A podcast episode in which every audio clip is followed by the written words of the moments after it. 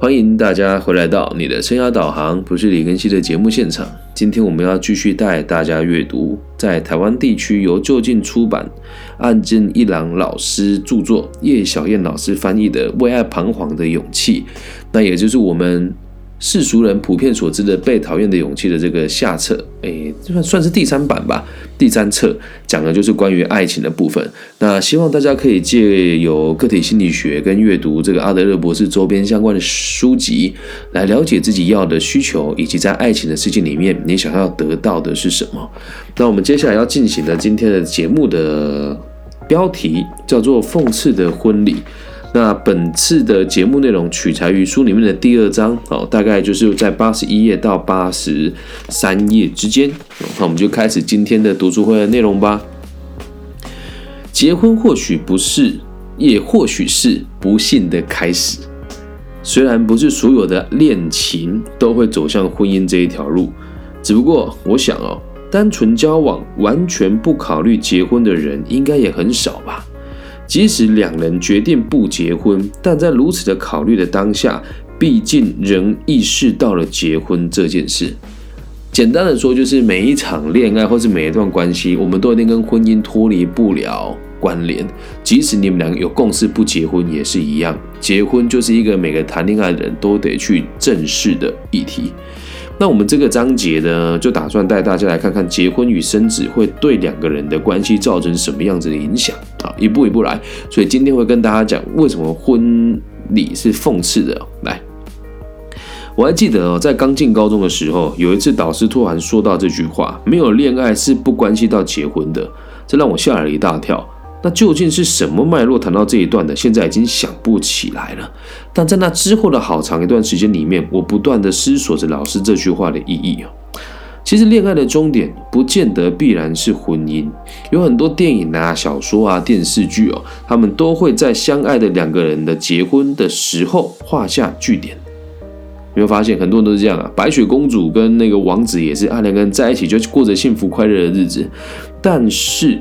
婚姻其实是两个人新关系的开始，它不是一个终点，而是一个起点呐。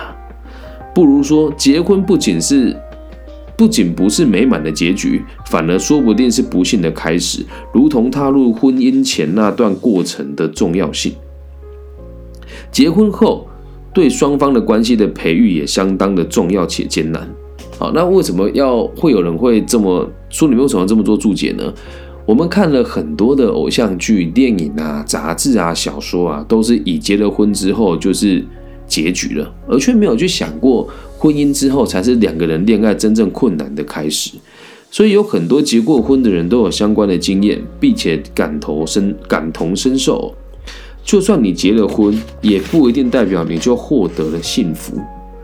如果两个人不努力培养这份爱，两个人的关系过没有多久就会画下句点，所以阿德勒在《自卑与超越》这本书里面，他提过了一个概念哦，跟大家分享一下：以理想状态或故事中美满结局的观点来看待爱情与婚姻，这是非常错误的。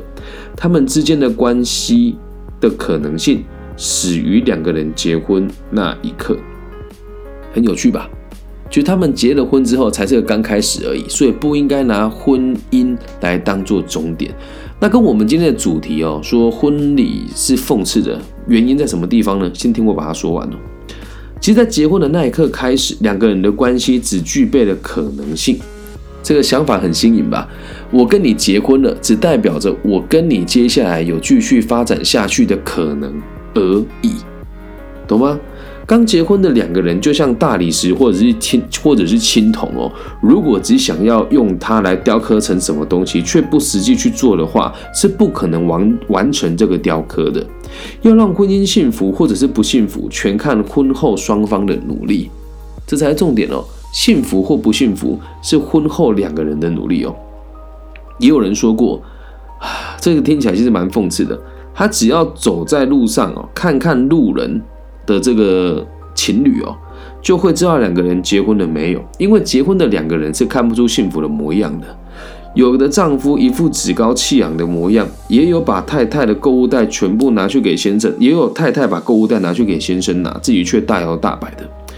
那其实有些人也许会因为看到对方在婚后变了个样子，于是产生落入圈套般的感觉，除了吃惊，也会开始反弹。可是实际上，不过就是自己在婚前没有注意到那些征兆罢了。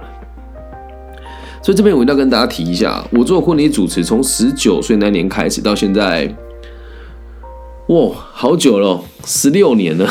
差不多十六年的婚礼主持的经验哦，我发现了一件很有趣的事情。我们在结婚的时候都会用最美好的规格来完成婚礼，就比如说明明就没有钱买汽车，却要去租一部礼车来迎娶新娘；就比如说两个人加起来一年的收入不到一百万，但他们却要花一百万来办一场婚礼。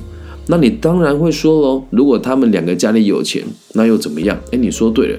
如果他们两个家里有钱，那当然没这没有这个问题。但是很遗憾的是，大部分的人都不是有钱人家，甚至有人会贷款来结婚。然后呃，其他地区的这风土民情怎么样，我不清楚。我就讲讲台湾跟我在大陆主持过的婚礼哦。呃，很多人其实平常是不穿西服的，不穿西装的，然后礼服也是用不到，所以我们会租衣服来办婚礼，然后。办完婚礼之后，衣服再还回去给人家。然后男生就很有趣哦，在我们台湾的传统婚礼里面，会有所谓的六礼。那六礼就是什么领带啦、西装啦、西装裤啦、手表啦、领带夹啦这些东西哦。可是有的人一辈子都穿不到这些衣服啊。那为什么婚礼那一天大家要打理的那么的得体呢？挂号就不是你一般的样子，其实都是要让人家觉得说我号召天下。接下来我要结婚了，我是这个人的男人，或是我是这个人的女人，但你们从来都没有想过，你多花了这一百万，对你的婚姻是完全没有帮助的呀。所以在婚前越越献殷勤的人，婚后的反弹就会越大。那这也不是我们主观哦，是因为婚后如果呃两个人相处的这个模式跟之前差很多，就代表其中有一方被骗了，或是两个人被彼此欺骗。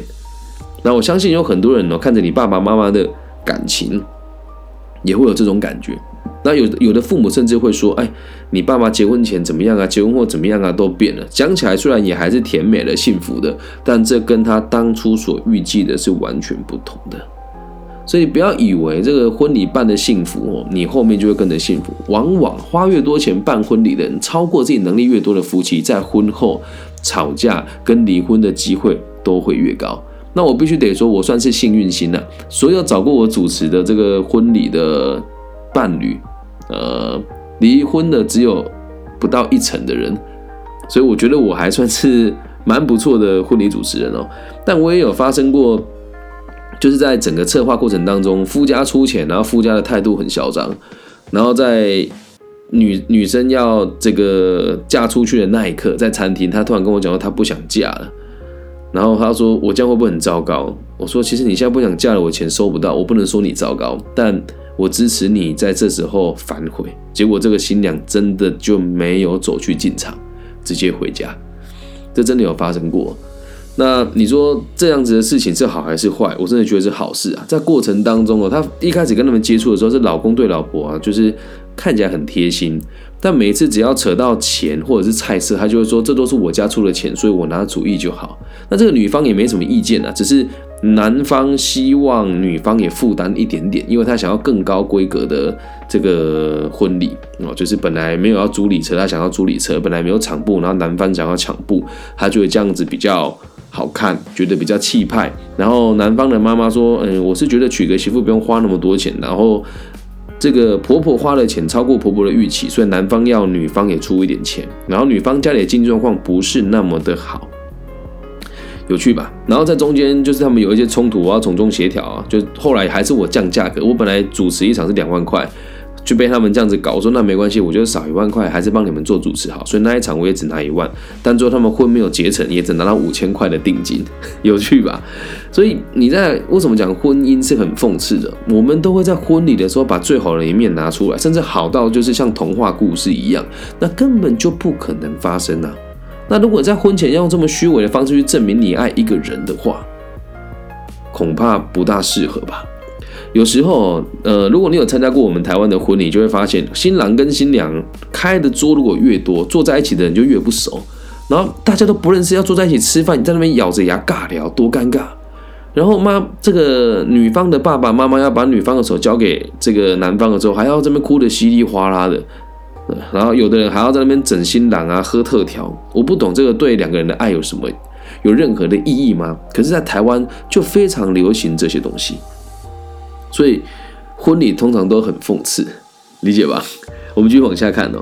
谈恋爱的时候，尽管双方的关系可以像蝴蝶结一样，随时都可以拆开说再见，但有时会在不知不觉当中缠绕与纠结，变得越来越难以解开。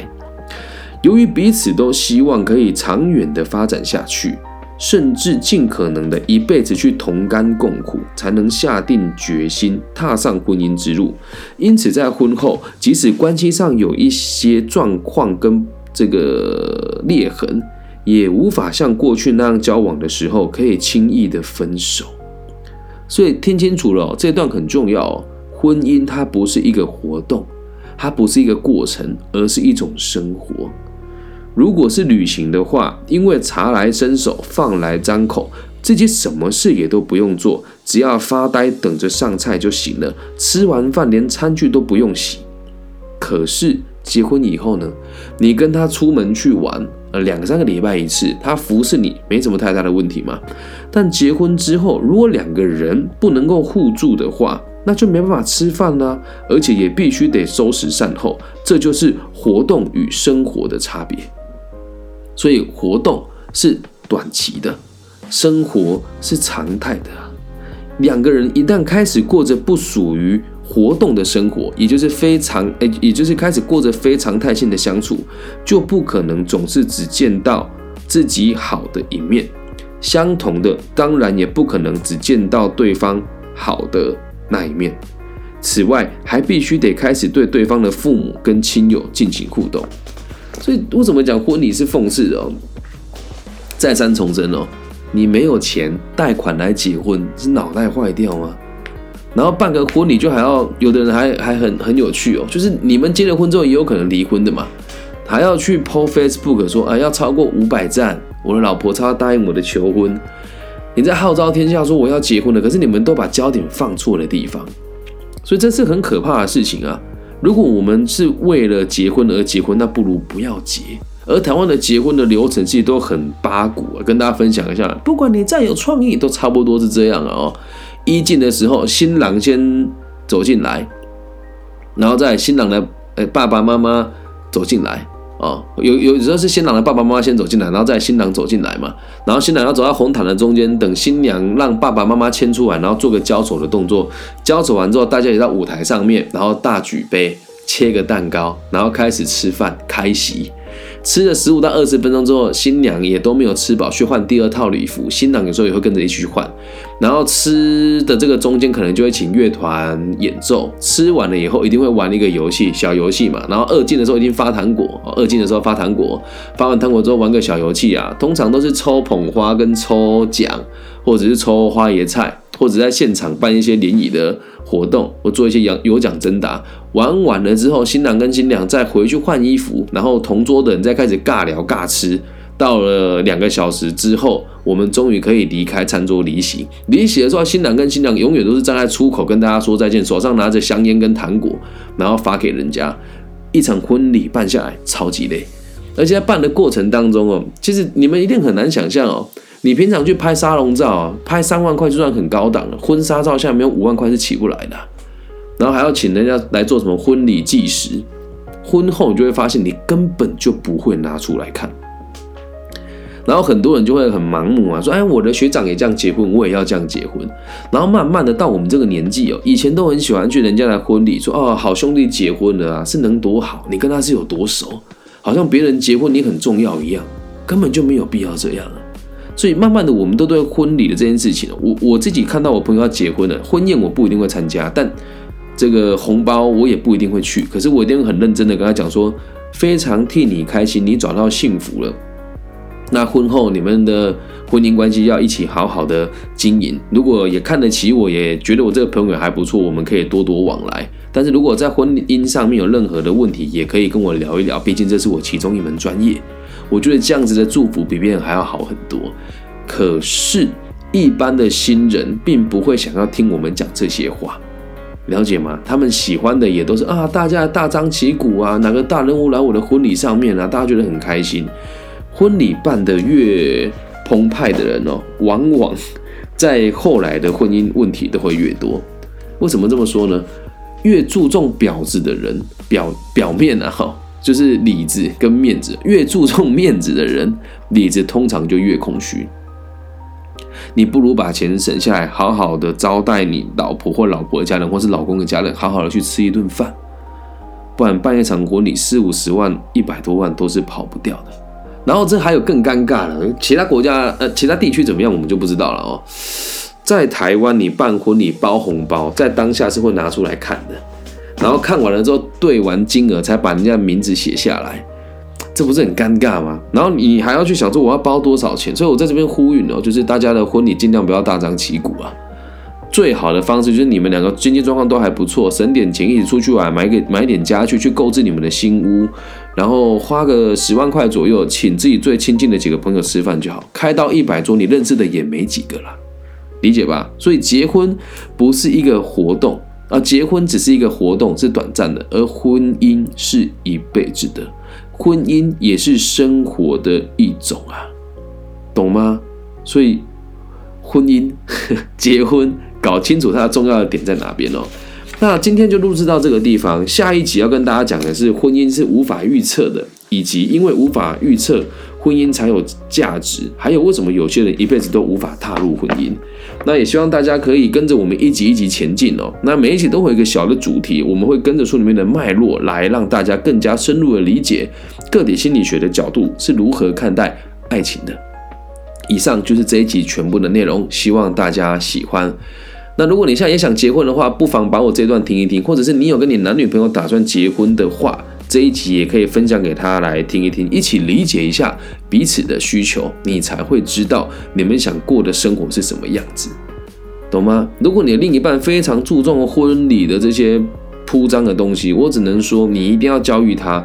如果我们经济能力可以，那没有问题。假设没有的话，我们把钱省下来孝顺父母，跟做投资，跟为未来做准备，做这个育儿的补育儿的资本的储备，恐怕都比你办一场。没什么纪念价值的婚礼来得好啊！不要去想着别人做什么，你就要跟着做什么，而应该去思考你要的生活是什么样子。婚姻绝对不是结婚那一天就结束了，而是之后的每天柴米油盐酱醋茶的冲突该如何去弥平。感谢大家今天的收听，但我必须得讲哦。婚礼是讽刺的，但是婚姻是伟大的，是无私的，是值得期待的。那至于婚姻这件事情该怎么进行，以及我们我们从个体心理学来看待如何经营家庭，就会在后面的几集来跟大家分享。感谢大家今天的收听，也希望大家在透过收听我们的节目，还有分享我们的节目之后，可以让自己还有你周遭的人过上你更想过的生活。我爱你们，祝福大家都可以找到自己最深爱的男人、女人。大家晚安，拜拜。